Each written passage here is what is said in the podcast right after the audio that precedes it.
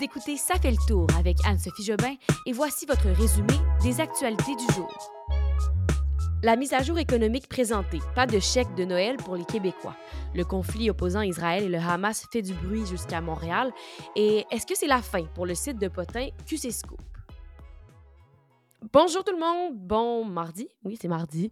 Euh, bien content d'être de retour avec vous aujourd'hui. On y va tout de suite avec la première nouvelle qui est longue quand même.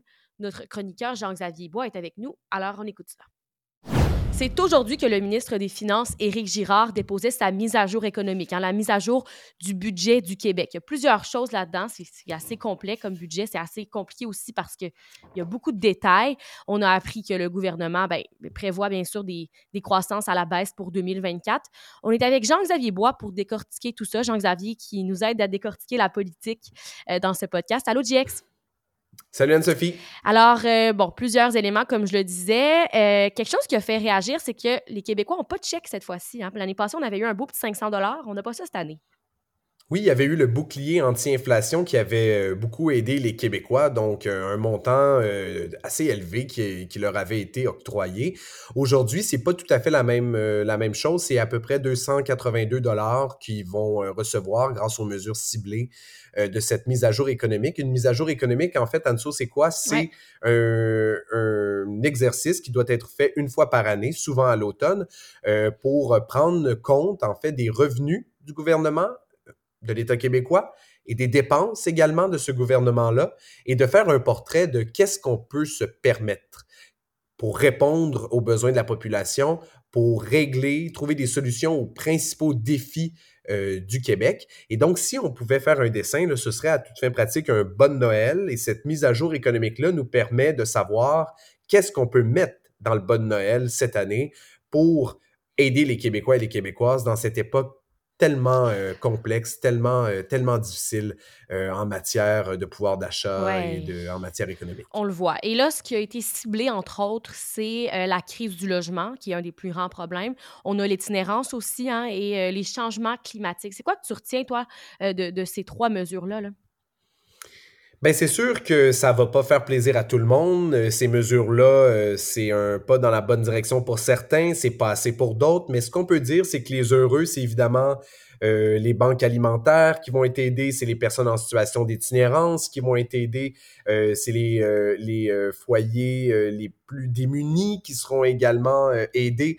On peut dire que les municipalités trouvent également leur, leur part dans cette mise à jour économique-là avec euh, la déclaration de réciprocité. On peut dire également que ceux et celles qui ont envie de s'orienter euh, dans le domaine de la construction vont avoir accès euh, à des programmes de spécialisation très précis, pour répondre à la, à la pénurie de main-d'œuvre. Donc, c'est des mesures qui ont été mises en place pour aider la population face euh, aux défis euh, que, que, le gouvernement constate depuis longtemps. Il faut dire que l'appareil gouvernemental prend un certain temps à réagir. Il y a des normes, il y a des façons de faire, il y a des procédures à suivre pour venir en aide à la population. Et c'est pour ça que depuis plusieurs mois, on entend parler notamment de la crise du logement, notamment de la crise de l'itinérance à Montréal et dans les, dans les villes de plus en plus. Oui, partout. Hein? Euh, donc, c'est pour ça que euh, ça prend du temps au gouvernement de se revirer de bord d'une certaine manière, de mettre en place des programmes.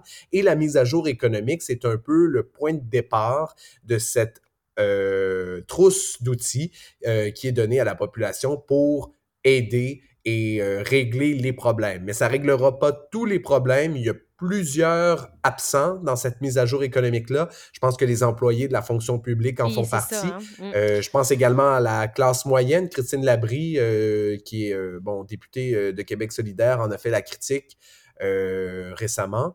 Donc, euh, voilà, c'est euh, peut-être deux, deux, grands oubliés de cette mise ben à jour oui, Parce qu'on le voit, les grèves, c'est pas le fun. Hier, il y a des enfants qui ont manqué l'école parce que ces grèves-là, plusieurs employés du Front commun, hein, du secteur public, qui, eux, demandent plus d'argent dans leur poche. Est-ce qu'on répond à leurs demandes dans ce budget-là, ben, dans cette mise à jour économique-là? En fait, la proposition du gouvernement a été intégrée à la mise à jour économique, donc euh, il n'y a pas de surprise de ce côté-là. Moi, ce que je mentionnerais par rapport à ça, je considère que bon la grève euh, de la fonction, euh, pas, pas, nécessairement de la fonction publique, plutôt que des employés du domaine public et parapublic, euh, c'est un dossier à part qui, euh, qui doit être géré et un dossier qui est euh, tellement complexe dans la situation actuelle. Mais ce que moi, je vois venir, c'est la possibilité que d'autres groupes dans la société s'inspirent de ces employés-là du domaine public et parapublic et se rassemblent pour eux aussi faire des demandes au gouvernement. Parce que c'est certain que la mise à jour économique va venir en aide à certaines personnes, mais pas à tous. Et donc, il va sans dire que dans un contexte où tout le monde est, euh, bon, doit se resserrer la ceinture. Euh, ça me surprendrait pas, moi, que d'autres groupes de la société s'inspirent euh, des employés publics et parapublics et font eux aussi une liste de demandes, de demandes, dis-je bien, au gouvernement, qui, lui, dans sa mise à jour économique, décide de maintenir le cap sur l'équilibre budgétaire en 2027-2028. Donc ça, ça, va, ça veut dire que pour le reste du mandat de François Legault. Et pour la prochaine administration, bien, c'est des années d'austérité qui s'annoncent pour nous. C'est des années de restructuration financière, c'est des années de choix qui devront être faits. On ne pourra pas investir partout. On ne pourra pas se permettre de grands projets comme ce fut le cas dans les dernières années. On va devoir choisir avec beaucoup de minutie euh, dans quoi on investit parce que, évidemment, on s'embarque dans quelques années d'austérité qui vont pas plaire aux Québécois, évidemment. Non, c'est pas les, les, plus belles années pour les finances du Québec, disons-le comme ça. Jean-Xavier, euh, merci pour tes lumières. C'est tellement pertinent de t'entendre. On se retrouve la semaine prochaine? Avec grand plaisir. Bonne journée. Bye bye, GX. Bye. Petite mise à jour rapide sur la guerre euh, ben, opposant Israël et le Hamas. C'est en lien avec les Canadiens qui sont coincés à Gaza. On a appris aujourd'hui, suite aux informations d'Affaires mondiales Canada, qu'il y a 59 Canadiens, résidents permanents ou membres de leur famille qui sont admissibles, qui ont traversé la frontière de Gaza en Égypte au poste frontalier de Rafah. Il y a donc 59 Canadiens qui ont été évacués, qui ont pu quitter euh, la bande de Gaza qui est en crise humanitaire en ce moment. Euh, on parlait au tout début de la journée, là, ben, en après-midi, qu'il y aurait peut-être 80 citoyens qui quitteraient Gaza. Euh, mais là, les choses changent rapidement. Peut-être que certaines personnes n'arrivent pas à s'y rendre à temps. Euh, ça se peut que ça change aussi parce que là-bas, ben, la journée n'est pas terminée encore. Bientôt, il est plus tard, mais ça se peut que ça change d'une minute à l'autre. Donc là, je vous donne des informations à l'heure de 16h40, heure de Montréal. Mais sachez que ça peut changer. Je vous donnerai une mise à jour demain encore une fois sur le conflit, vous savez que depuis le début du conflit, il y a des manifestations un peu partout dans le monde, hein, à Montréal entre autres. Parfois, en fait souvent, ce sont des manifestations pacifiques où, par exemple, on demande de libérer les otages du Hamas ou euh, d'autres personnes demandent le cessez-le-feu d'Israël. Mais samedi, le 28 octobre dernier, il y a une manifestation à Montréal qui a pris une tournure qui a un peu, disons, dépassé les bornes, un discours entre autres. Ça s'est passé devant la place des Arts au centre-ville. Euh, c'était une manifestation pro-palestinienne cette fois-ci. Il y a le discours de l'imam Adil Sharkawi qui a vraiment le fait réagir. Il a affirmé en arabe, et je le cite en français, il a dit « Allah, charge-toi des ennemis du peuple de Gaza. Allah recense les tout, puis extermine-les et n'épargne aucun d'entre eux. » Donc, un discours haineux, bien sûr. Et euh, ça, bien sûr... Euh, ça fait réagir. C'est un homme qui est aussi connu pour avoir été emprisonné près de deux ans à partir de 2003 en raison de ses liens présumés avec le groupe terroriste Al-Qaïda. Et euh, la classe politique a réagi cet après-midi. François Legault, entre autres, a dit euh, que c'était un appel à la haine, à la violence et euh, demande aux, policiers de faire leur travail. Est-ce que tous les politiciens, pas mal, la majorité disent c'est que c'est un acte qui incite à la violence et que ce n'est pas permis, c'est illégal? Aussi en lien avec ce conflit, ben, il y a deux vieux juifs qui ont été touchés par des méfaits la nuit dernière à Montréal, donc de la violence hein, contre, contre les Juifs. Euh, il y a une synagogue de Dollars des Ormeaux et les locaux d'une association juive qui ont été ciblés par des cocktails Molotov. Bon, qui a commis ces actes. On ne le sait pas encore, mais les organismes euh, qui se portent à la défense des droits de la communauté juive au pays se disent choqués. Ils dénoncent l'antisémitisme qui semble être, euh, ben, qui semble s'être accentué dans les dernières semaines depuis le début du conflit opposant Israël et le Hamas. Petit mot sur la crise des médias. J'en ai pas encore parlé parce que j'étais pas là la semaine dernière. Vous avez vu ce qui se passe à TVA, 547 hein, emplois qui ont été coupés. Si vous m'écoutez ici au podcast, vous savez aussi que je travaille à TVA, je suis journaliste recherchiste là-bas. Moi, j'ai été épargnée, je suis trop trop contente, trop chanceuse, mais c'est pas beau ce qui se passe dans euh, le paysage médiatique québécois ces jours-ci, ces temps-ci. Ben, depuis quelques années, en fait, et ça s'empire. Euh, il y a le Bloc québécois qui a réclamé aujourd'hui que le gouvernement mette sur pied un fonds d'urgence, un fonds d'urgence de 50 millions de dollars pour les médias d'information. Euh, ça équivaut à trois mois de revenus. Là.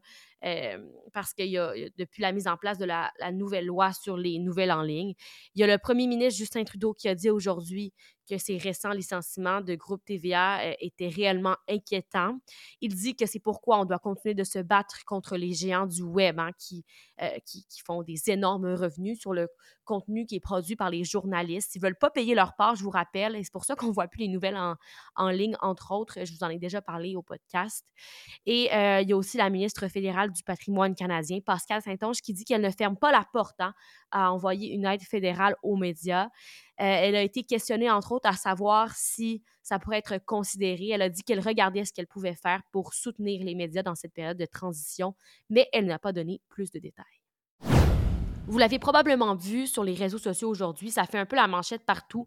QC Scoop, cette page de potin Instagram, un site web aussi, qui est allé un peu trop loin.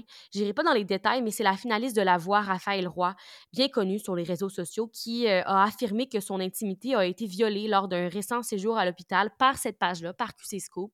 Comme je le dis, je vais pas euh, parler de ce qui s'est passé, ça lui concerne, on la laisse tranquille. Mais euh, là, il faut dire que les gens se sont montés contre QC Scoop et disent que c'est assez, que cette page doit fermé. Il y a Alicia Moffett, entre autres, qui euh, a un nombre important d'abonnés, qui a conseillé aux gens de se désabonner de la page Instagram de QC Scoop. Et ça a vraiment pris un point tournant aujourd'hui lorsque euh, l'agence média, le HL, le fournisseur web de QC Scoop, a dit qu'il se retirait comme fournisseur, mais aussi comme partenaire. Et donc, ils vont fermer leur version du site QC. Et même que la pétition là, qui a été lancée pour exiger la fermeture de, de QC a été signée par près de 11 000 personnes euh, à cette heure-ci, vers 16h40. Alors, les gens qui vraiment trouvent que c'est assez. Et voilà, c'est tout pour aujourd'hui. Soyez là demain. Je vais vous parler entre autres de la FIC qui est en grève, hein, les infirmières. Euh, est-ce que ça va avoir des conséquences sur les services donnés dans les hôpitaux? Soyez là demain vers 17h pour votre prochain résumé. Et merci d'avoir été là. On se voit demain. Bye bye.